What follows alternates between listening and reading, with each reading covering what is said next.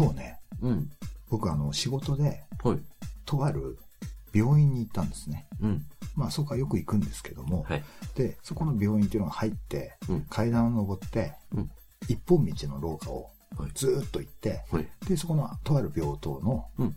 詰め所みたいなところに行って、うん。で、用事を足して、同じ道を戻ってくるんです。うん。いつもね。うん。で、今日たまたま入ってって、うん。あの、靴脱いで、スリッパに履き替えて、あそうねで、うんちょっと行った瞬間に、うん。ってうん。声が聞こえて、うん。は？と思って、うん。パッて見見ると、うん。その声のする方に、うん。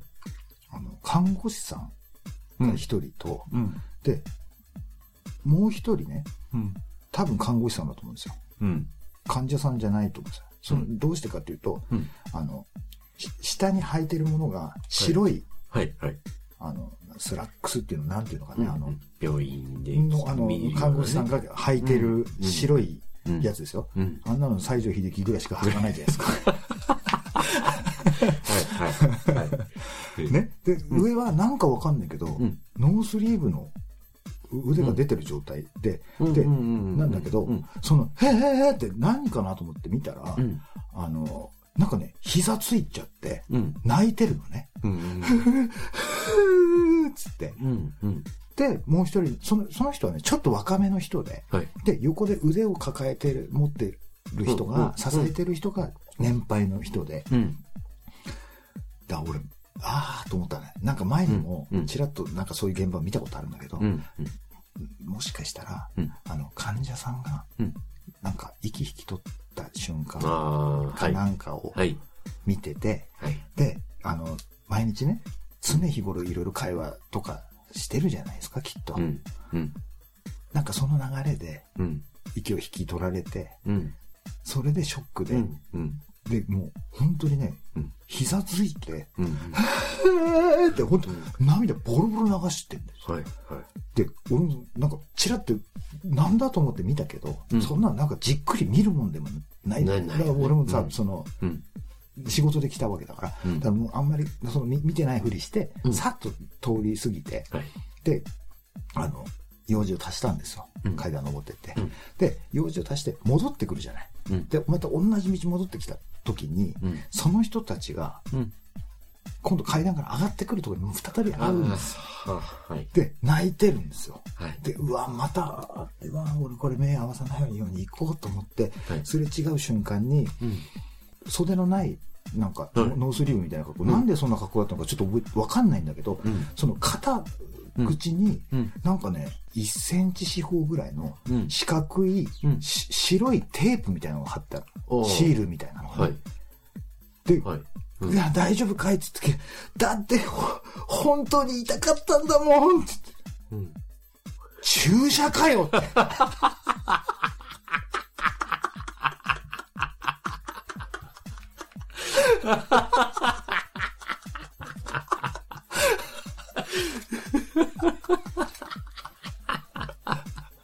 え、ちょっと待って、もう、あ、何録音してんの？もう。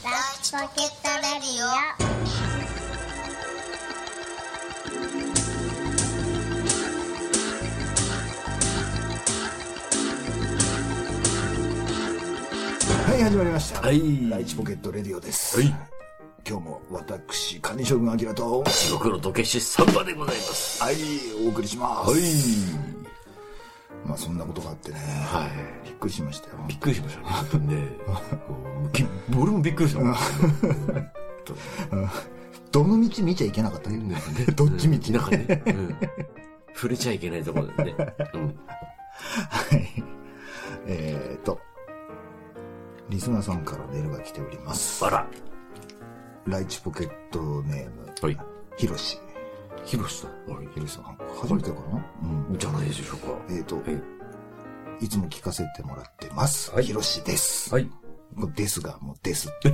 あの、ブログを、あのですうんブログを見てる方ですね。いいですね。ははいい。いつも、アキラさんのぶっ飛んだトーク、はい。人生経験、はい。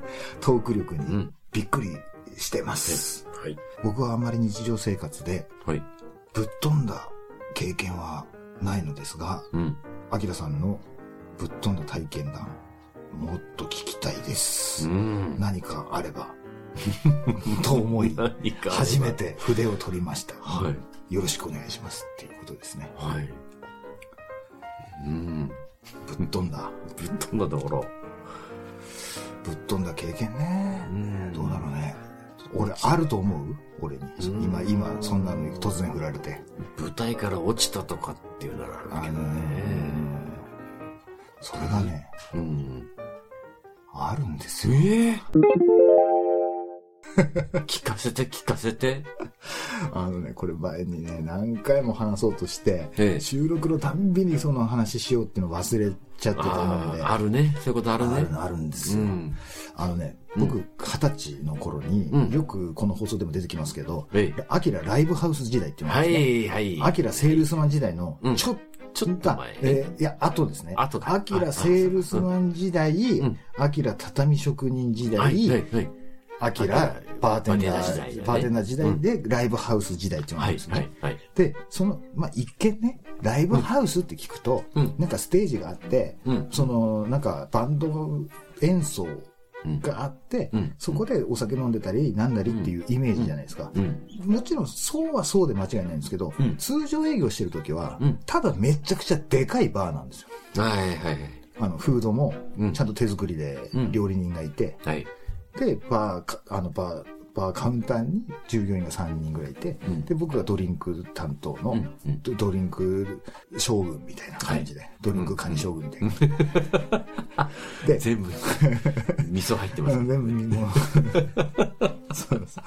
で、はい。それがさ、うんあのー、ランチもやってるんですよ。本当に。ランチもやってて、バー、バーなのに。そうそうそうそう。だから本当に普通になんていうかな、あの、うん。すごく天井の高い、うんおしゃれななんかカフェみたいな。感じだと思ってくれたらうん分かりやすいかと思うんですけど、うん。で、その、昼間もやってて、うん。で、一回昼2時とかで、一回閉めるんですね。で、そっから夜の部は、うん。それでも早いのよ。こううん5時とかに5時だねオープンなんだよ。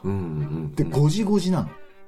おー5時オープン、朝5時。そうそう、だから17時ですか。うん17時開店、ね朝5 5時、朝の5時に閉店なんですよ。だからあの、帰るのが6時とかなんですよね。いろいろ片付けとかして。で、たまに当番で、はい。ランチラストまでっていう時がある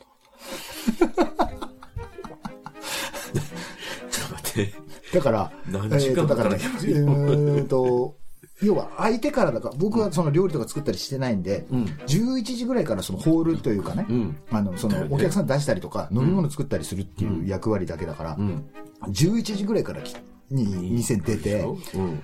で、2時ぐらいで閉めた時に、閉めてもね。閉めて、うんで一回帰って寝るっていうほどの時間もないんだよね。だからう、ん客席で寝てろってで、寝れるわけないんですね。若いし。でも結局、うだうだして、あんまり寝たっていう記憶ないんですけども、で、そっから5時とかにうん。開店するんじゃない？うん。で、ちょっとするとね、うん。その、そのぐらいの時間にうん仕事が終わるっていう、はい。まあ、あよく仲良くしている、うんあの、バンドの友達だったりとか。あの、どっかのそのシフト、シフト上、そのあたりで終わるっていう、うん。どっかの店員さんとかがうん。よく来てくれるんですね。うん。で、だ、だいたいその早い時間って、うん。来る顔ってもう決まってるの。うん。よっぽど休みの人とかは、で、いきなり来ることもあるけど、うん。だいたいいつも来る人って決まってるんです、早い時間って。うん。もうそれも何人も来ないよね。で、まあその5時からね、酒飲んだりする人もいないし、うん。あの、5時はね、まだね、うん。そう、フード作る人店長が来てないかったりするんで。だからまあ食べ物を食べに来る人もあんまりいないんだけど。で、でも、その、その早い時間に来る常連みたいなので仲良くなるんですね。はい。はい。で、うちの従業員と、うんその来たお客さんとで、うん。結構、その夜混混み始めてからはできない。コアな話とかが、はい。はい。ね、そういうので盛り上がるんですよ。うん。うん。なぜなら僕らも、うん。まあ僕らもってね、従業員そんな酔っ払っちゃダメなんですけど、その時間って僕も酔っ払ってないですから、まだ。うん。で、いろんな話をして、うんで、すごい混んでる、あの、流行ってた店だったから、うん。いろいろあるんですよ。あのお客さんがどうでとか。うん。うん。もう、あの、この人とこの人があ鉢合わせになるとまずいとか。そのお客さん同士でなんか喧嘩っていうかなんかね、うんうんお互い悪口やったりとかっていうことがあったりとか、うん。で、そういうのって僕こういう店に初めて勤めて、うん。あの、こういうの悩んでたりするよね、みたいなうん。話をして、うん。で、ある、その、そんな話をね、うん毎日のように早い時間はしてたんだけど、はい。で、ある時からね、うん。うーんとね、この辺からね、ちょっとね、うん。デリケートな話になってくるんですけども、はい。えーとね、これイニシャルで、うーんとね、T、T 君。うん。T 君、あ、T 君まずかったかなまあいいや。あの T 君っていう、はい。はい。すごい若い童顔で、うん。その、ちょっと男前の、うん。なんか一見ね、同じぐらいかな、年って思ったんだけど、うん。多分ね、5個ぐらい上なんだよねおー。随だから、分ねだからもしかしたらサンバと同じぐらいかな、うん。かな。うんそうん。だったと思うんだけど、うん。その人が、うん。ふらっとこう、やってくるようになって、はい。で、あのー仲良くなってね、うん。あ、俺も東京にいた頃バンドやってて、うん。外人のボーカルだったんだよね、みたいな。うん。もう、そんなの言われたらね、うん田舎者の僕らからするとね、うんおすげえ、みたいなうん。感じなんで、で、いろんなお話をしていくと、うん。すごいいろんなこと知ってて、うん。なんかすごくいいお兄さんだなって、うんみんな思って、うん。で、もうすぐ仲良くなって、はい。で、その彼もうん結構突っ込んだ話を僕らにしてきて、はい。僕の彼女ここ来てるでしょみたいな。うん。え、彼女？え、彼女って、うん、ああああああ、あの子彼女だったんですねっていうとこから、ああ、そうですかと。まあ、結構街中にあったんで、その周りにその、あらゆるその商業施設とかもあって、そこのショップ店員とかの人たちも来るんですね。で、そこのショップ店員の人が、その、T 君の彼女だったらしくて、はい。ああ、そうだったんだっていうとこから、はい。で、いろんな、その、砕けたね、うん。その、まあ、女の話ですよね。うんうん男だけが、その年齢のね、はい。集まるとね。うん。で、まあ、そんな話をね、この毎日のようにしてたんですよ。はい。で、ある日ね、仲良くなって、だいぶ経ってね、うん。うん。まあ、その外で会ったりとかはしたことはないし、うんあの、携帯電話の番号とかもうん確かね、知らなかったと思う,、んだけど、うん。でもすごい仲良くなって、うん。で、うちの従業員、それから、あの、僕の親友とかもお客さんで来て、うん。で、その T 君も含めて。いろいろお話とかね、はい盛り上がるようになって、はい。で、ある時に、うんその当時の僕の女性関係の話になったんですね。で、それで、こうこうこうでこうでっていう、その、なんていうの、細かくね、うん。その、おその相手の女性の個人情報とか、そういう、なんかそういうことは言わないよ。ただ、その、なんかお客さんでこういう人がいて、こううんでこうでこうでとかって。いうような話からね。はい。で、なんかその、まあ彼女にするんだったらさ、こういう人じゃなくて、やっぱりこの、なんていうの、水商売とか、こういうなんか、仮にもね、田舎なりにもなんか人気商売みたいな、うん。なんかそういうところになんか理解がうん。ないとね、みたいなう。ん。そのなんか、私彼女なのよ、彼女なのよって、そのうん、カウンターのね、前陣取って他の女 なんか近寄らせないみたいな。うん。いや、そういう人もいますから。さすがにそういうのはまずいよねってうん。いううん話とか。はい。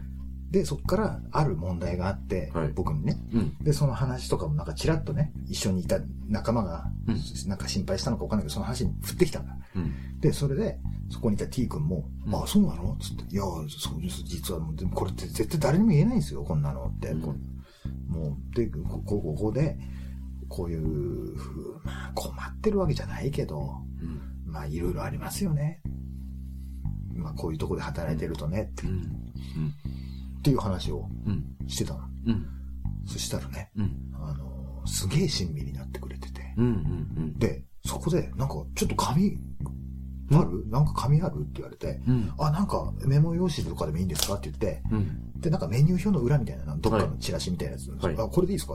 ボールペン貸してって言って、うん。で、なんかね、今、あなたが、今、アキラがさ、こういう場所にいいてほしいと思う人の名前を挙げて、そこに書いてって言って、1のとこに書いてみたいな。うん。2のところに、うん。じゃあ、こういうとこに、うん。一番来てほしくない人、パッて思いついた人かって深く考えないで、みたいな。うんなんなんか心理テストみたいなやつかみたいな。ほうほみたいなの書いてって、う。うん。で、それが、なんかね、網だくじみたくなっていくわけだよ。はいはいその次に、うん。じゃあ今ここにある名前の中で、うんちょっと俺も全然覚えてないんだけど、うん。この中で、なんかその船が沈むとして一人落とさなければいけなかったとしたら誰にしますかとかっていう、なんかね、はあそういう話になってくるわけ。はい。で、どんどんどんどんそのなんかね、トーナメント形式みたいな感じで、うんどんどんこう人が減ってくんだよ、そのはい書いてるとこから。でう、ん最後に残った人、それがうんあなたが最後まで大事にする人です、みたいな。みたいなことを言う。ちょっともうなまあうんそれがね、ちょっと、あながちうん。当たってるかどうかとかはちょっとわかんないけど、とにかくなんかすげえな、この人すげえなと思って、うん。もうとりあえず紙と、その書くものか貸してくれっつって、そっからこれ持ってきたのすげえなと思って、うん。何者だと思ってう、ん。何の人かなと思ってたの。うん。で、その、その日はそれで終わってね。うん。で、次の日ですよ。その人の T 君のうん。彼女っていうのが、うんその、ある商業施設のはい。ショップ店員って言ったじゃない。うんで、その、その商業施設のうん。ショップ店員っていうのが、うん。ものすごく客の、なん、2割3割ぐらい、うん。そこの店の人、そこの建物の人たちが多かった。はい。だから横でも繋がってるわけだよね。で、はい。翌日ですよ。うん。で、その、僕の親友とうん T 君と従業員しかいなかったじゃない？その中でね。うん。次の日にね、うん。その僕が打ち明けたいろんなプライベートな、うん。うん。プライベートでデリケートな話ですよ。はい。全部知られてるんですよ。えそれが、うん僕がなんかちょっとそういう関係の、うん。ちょっとステディな感じのはい。女性とかの耳にまで入ってるんですよ。それで、うん。T この野郎って。うん。なるよね。絶対それそれです。だって、うん。それが全部その、その、その彼女からひ拡散うん。されたっていうのをまた別で聞いてるから、うん。うわぁ、絶対そうだと思って。うん。うん。うん。うん。うわぁ、なんかうかつになんか、どこのやつかわかんねえやつに言わなきゃよかったな、みたいな。うんまあ、だけどそんなの別に気にしたってどうしようもねえと思って、別にまあ、うん大したそんな、言われてまずいようなことではないんですよ、別に。うん。ただ、そんなこといちいち言う必要あるっていう。なんか得あんのそんな俺のそんな話をしてっていう。。うん。うん。まあ、そんぐらいの話ですよ。うんで、まあ、いいやっつって。うん。うん。で、それがなんかその気まずくなったのか知らないけども、うん。そっから T 君見なくなったんだよ。はい。はい。うん。うん。まあ、一説によると転勤まあ。になったっていう。話だったんですね。うん。で、まあもうその T 君の存在もうん。頭から消えてってね。うん。で、もう日々いろんなことが起きますから。うん。もう過去放送でも言ってるように。うんもうその、なんていうのかな。その、僕が二十歳当時の1ヶ月前のことって、もう今の僕の1年前のことぐらい。うん。毎日もう必ず何かドラマがあって、うん。もうすぐ埋もれてくるんですよ。オーバーロード、オーバーライト、オーバーライトで。うん。だもう T 君のことなんかも全然忘れてたって、うんある時にね、うん。なんとなくね、うんなんかで、うんそのテレビが映ってるところにうん。行ったんだよ。うん。そしたらさ、うん。ルカとうん。司会やってた。ええはい？ほう。ほ ほうん。あもう、いや、ままずいな。でもこの時点で多分、もう、わかるところでは分かっちゃうかもしれないけども。うん。うん。うーん。はあ。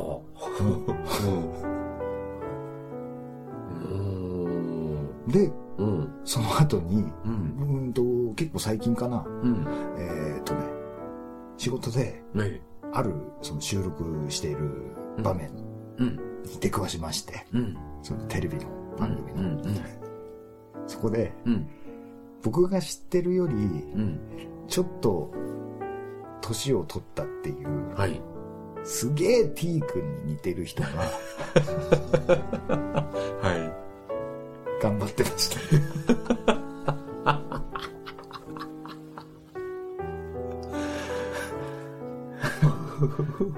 うん、危ない危ない危ないうん危ない危ない危ないうん。はあ。あはい、はい。うん。はい。なんかん、あれじゃないかな。うん。いや、なんだろうな。いや、これ、なんだろうね。まあ、話すとまずいかな。